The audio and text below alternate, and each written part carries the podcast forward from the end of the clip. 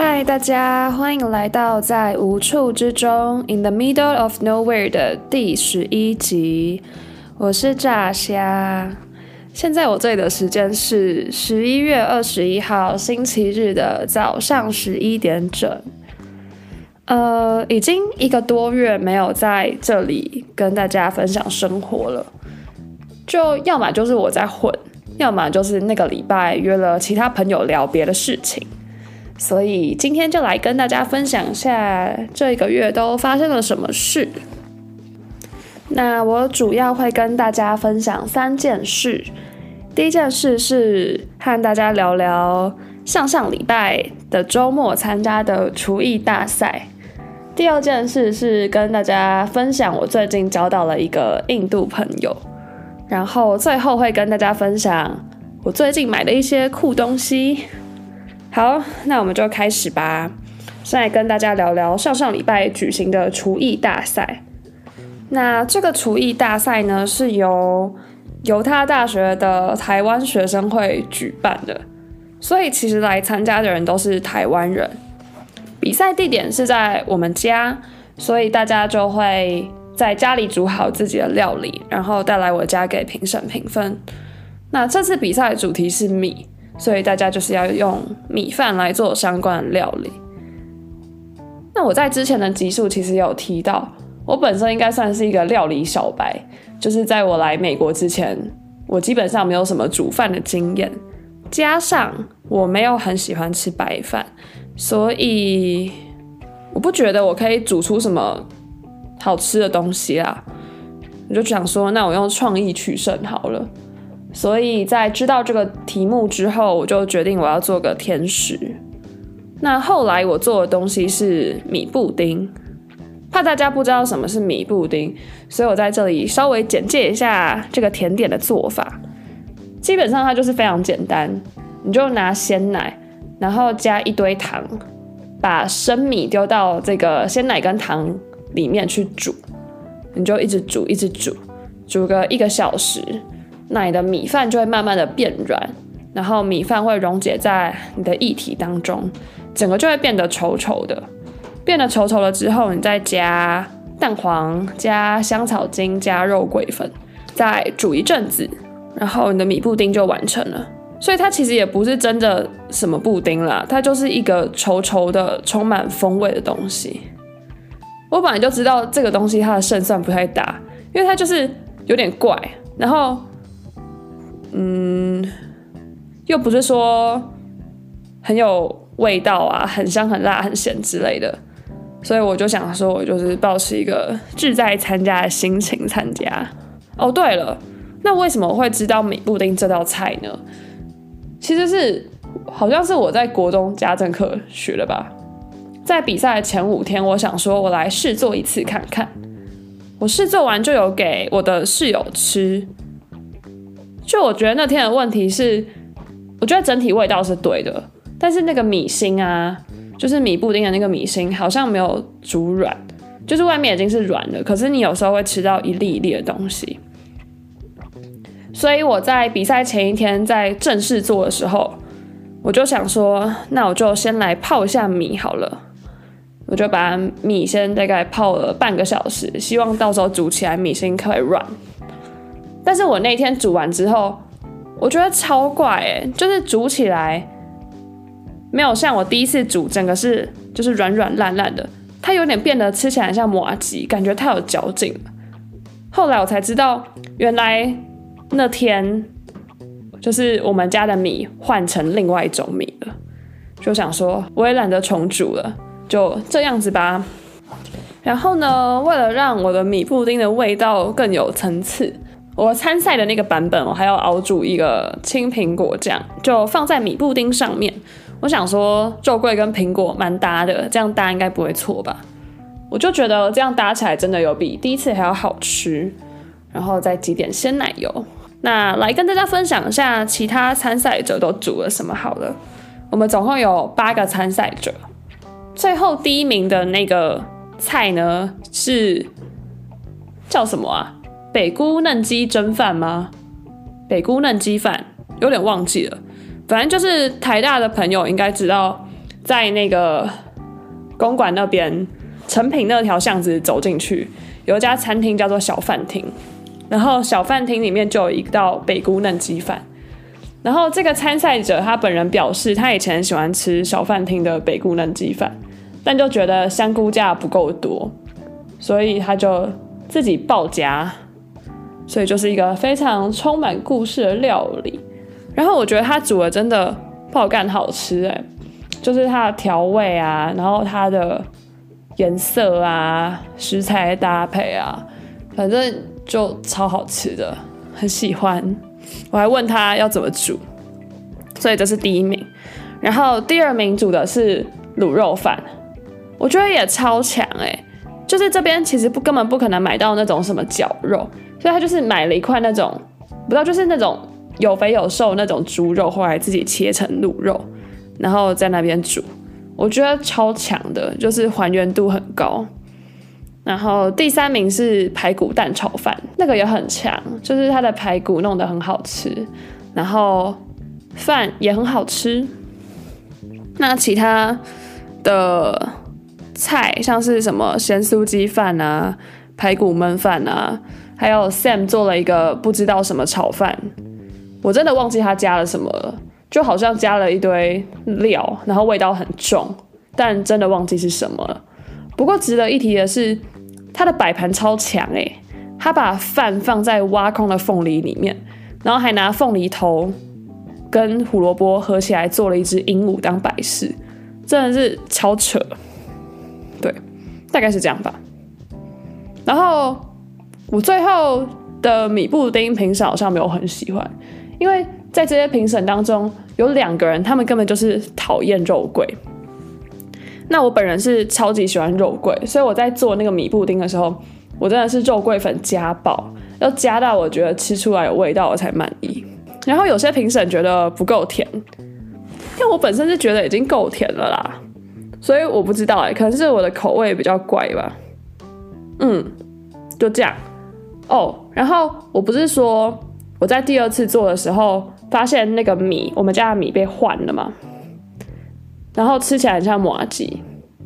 在这个比赛结束之后，我跟室友讨论，才发现原来我们换的那个米叫 sweet rice。sweet rice 它的中文其实就是糯米，所以原来我根本就是用糯米做米布丁，难怪会做起来像麻吉，因为麻糬就是糯米做的啊。反正就是好荒谬，嗯，但就这样，这就是我们的厨艺大赛。那那天真的蛮开心的，因为。就是一一口气吃了很多很好吃的台湾美食，像是什么排骨蛋炒饭啊、卤肉饭啊，平常根本就不会有机会吃到，所以很开心。那我们的厨艺大赛是在中午比嘛？那比完之后，就一堆人在我们家，大家开始嗨。就是 Sam 他买了一台 Singing Machine，一买一台唱歌机，然后在学校借了投影机。所以就在我们家唱 KTV，那个 Sing Machine 就是还蛮酷的，它很像是我们高中的时候办活动会去租的那种黑金刚音响，就是一个方方长方形的长方体的一个音响，然后有两只无线麦克风，你就可以连着唱。那也可以用蓝牙连接那个音响点歌，然后那个音响本身上面有那种灯光。所以它就会像 KTV 一样，就是会有各种红色、绿色、蓝色的灯光，整个就是很炫炮了。所以大家就在我们家唱歌，然后晚上玩点桌游这样。对，这就是我们的厨艺大赛。好的，然后再来跟大家分享一下，这一个月交了一个印度朋友。那这个印度朋友，就其实我们一开始是只有学术上的交集而已。因为我们未来应该会跟同个教授做同个领域，那在学期一开始的时候，我们就一起，呃，念书啊，一起讨论，这样，就是一个礼拜大概会 meeting 个三次，然后在 full break 结束之后，有一天我们 meeting 完，他突然问我说，要不要去 take a walk？我就想说，反正我在系上也没有什么朋友，然后跟他出去走走聊聊也好。所以我们就在校园里面走来走去。那他那天就就突然跟我吐露心声吧，我当下是觉得蛮意外的，因为我们也不太熟，才认识没多久，就觉得你干嘛跟我讲这些？后来他隔天就问我说，问我愿不愿意当他的朋友，然后我就觉得超级奇怪，就是你一般跟别人交朋友的时候，不是大家慢慢从不熟，就是 level one 的朋友变成 level two 的朋友，然后慢慢越来越好，变成很好的朋友。可是他有点像是一口气就要问我说，愿不愿意成为他 level ten 的朋友，就超奇怪的。可是我本身就是一个也不太会拒绝别人的人，他问我说要不要当他的朋友。我就说好啊，就说不好也很奇怪，反正我就说好啊。对，于是我们就变成朋友了。然后呢，在我们变成朋友之后，他就更常跟我讲一些他的内心话，可能是他的烦恼啊、人生遇到的挫折啊等等的。我就有一天就问他说：“我们也才认识没多久，你为什么会这么信任我，要跟我讲这些？”那他就说他在印度的时候，小时候就是很精通 spiritual theory，好像中文叫做灵性学之类的吧，就是好像有点是介在宗教跟哲学之间的东西。其实我也不是很清楚。他就说他修习了这个理论之后，他就有办法判断人，就是他可以很快的判断人。他觉得我。很有机会跟他成为很好的朋友，所以他才会愿意跟我讲这些。我就想说，好吧。那我一开始真的觉得跟这个印度人的关系很奇怪，因为我就没有喜这，我就没有这么喜欢一直被别人黏着。就而且在台湾也没有人这样交朋友的啊，大家都嘛是慢慢变熟才变成朋友。但后来就发现，其实这个人他本身还不错。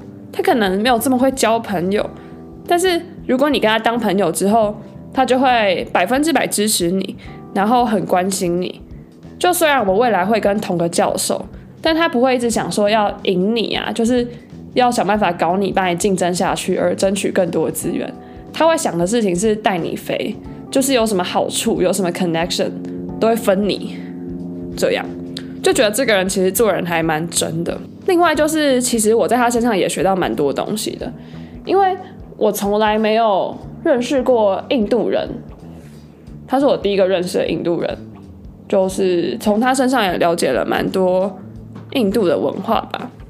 比如说有一次我跟他聊说，我还蛮喜欢了解一些社会正义啊、性别平等的问题。那我有跟他说，我希望我以后可以就是对这个世界做一些改变吧。那他就跟我说，他觉得我其实没有看到第一线发生的事情。那他就跟我分享，在印度那边其实妓院非常的盛行，很多都是女生还是很小的时候，父母就把小女孩卖到妓院去。那在妓院，他们可能就只有七八岁。那妓院里面的那些人，他为了要让他可以赶快工作，就会让他打一些药。就很像给鸡给鸡打那种生长激素啊什么一样，就是打药让它更快的长大，然后赶快去工作，然后工作的环境一定是很恶劣的，就一定都是被压榨的。那如果今天那些就是在妓院的那些性工作者，他们想要逃出去妓院，那如果他们报警跟警察说，哎，就是我要逃出来，我被。我之前就是在妓院里面受到不人道的对待，那警察竟然还会把那些性工作者抓回去妓院，然后跟那个妓院的人说：“哎，你们的人我帮你找回来的。”就是警察跟妓院那边都有很多的勾结，所以这件事情在当地现在好像是几乎没有任何的突破口的。那他跟我说，他试图曾经想要帮助。就是在妓院里面的一个女生，就是这个女生好像对数学很有兴趣。那我朋友就想说，那他就就是慢慢的教她一些数学，然后希望她之后可以就是回到学校的这个轨道，好好念书，然后翻身这样。那他就每个礼拜花一个小时教她数学。那他们也没有地方可以去，所以他说他们就在一个公车站的。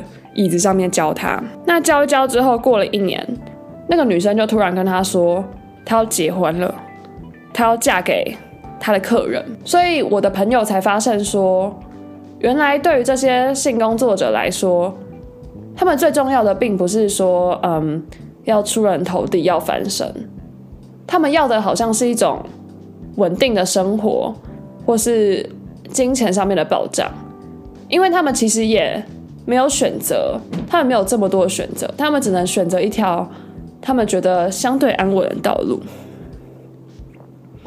那我听完这个故事之后，心中就还蛮五味杂陈的，因为在台湾的时候啊，嗯，比较可能比较不会发生这样的事情。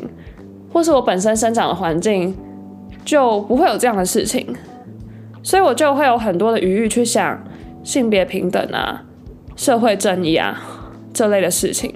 如果今天是在那样子恶劣的环境里面，什么平等啊、正义啊，可能都不是最主要的事情。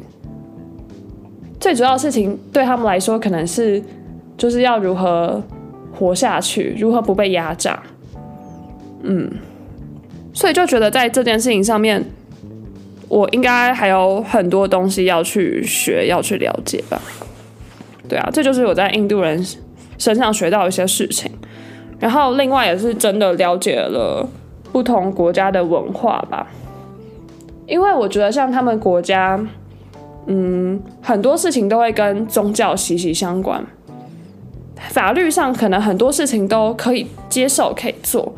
但是实际上，回到家庭，回到社区本身，他们的禁忌是非常多，社会是相当保守的。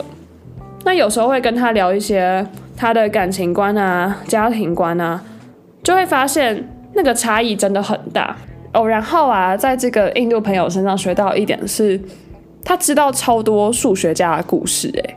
然后他有时候就会给我看一些嗯数学家的一些 YouTube 影片啊。然后就是可以大家互相鼓励一下，就觉得蛮有趣的。嗯，反正在他身上学到蛮多东西啦。那有时候他可能会问我一些人生的问题啊，情感的问题啊，那我也就是给他一些建议吧。哎，反正我觉得我过了这一个月，我英文变好蛮多的。就是你开始会必须要讲一些你平常不用讲的东西，平常可能就是闲聊啊，跟讲数学而已，但就是跟他讲到蛮多有的没有的事情，所以嗯，变了蛮多口说的。哦，然后我觉得这个印度朋友啊，他的口音超级重。我们系上其实还是有很多其他的印度人，可是他的口音是最重的。我们两个刚认识的时候，他讲每句话我都要。就是我都要请他再重复一遍，至少重复一遍，我才会听懂。有时候他就算一个字一个字讲，我还是听不懂。有时候还要叫他用拼的，就是口音超级重。但我觉得我现在好像越来越听得懂他在讲什么了。天哪，这也是很酷的。好的，然后啊，昨天他找我看电影。其实我们就是拿着电脑在戏馆里面看了，然后他说：“那我们各自准备一道菜，中午的时候可以就是一起吃午餐。”然后他昨天煮了一道菜，叫做诶，应该叫 Biryani 吧，我不是很确定。它的拼法是 B I R I Y A N I，中文叫做印度香饭。然后他煮的是鸡肉印度香饭，就是里面有放鸡肉的，我觉得真的超好吃诶。这个食物它的长相就很像西班牙海鲜炖饭，只是把海鲜换成鸡肉，然后把番红花换成一堆有的没有的印度香料，然后可能再加些蔬菜。就我觉得它是一个充满风味、充满香料的一道菜，然后有点微辣，但是整个吃起来很顺口，非常好吃。那我做了炒米粉，我自己也觉得很好吃啊。可是他吃了之后觉得。嗯，你这道菜吃起来非常的健康，就他们口味都比较重，所以他就觉得我的调味不够咸。嗯，反正昨天就是在跟印度朋友看电影，然后吃饭，然后吃完饭可能走走路、聊聊天之类的。哦，先声明一下，我跟这个印度人就是也没有要干嘛，我们就只是朋友而已。而且我们现在就各自都有对象了，所以其实也没怎样，就是一个事业上的伙伴加上不错的朋友。对，这就是我最近跟这个印度人的故事。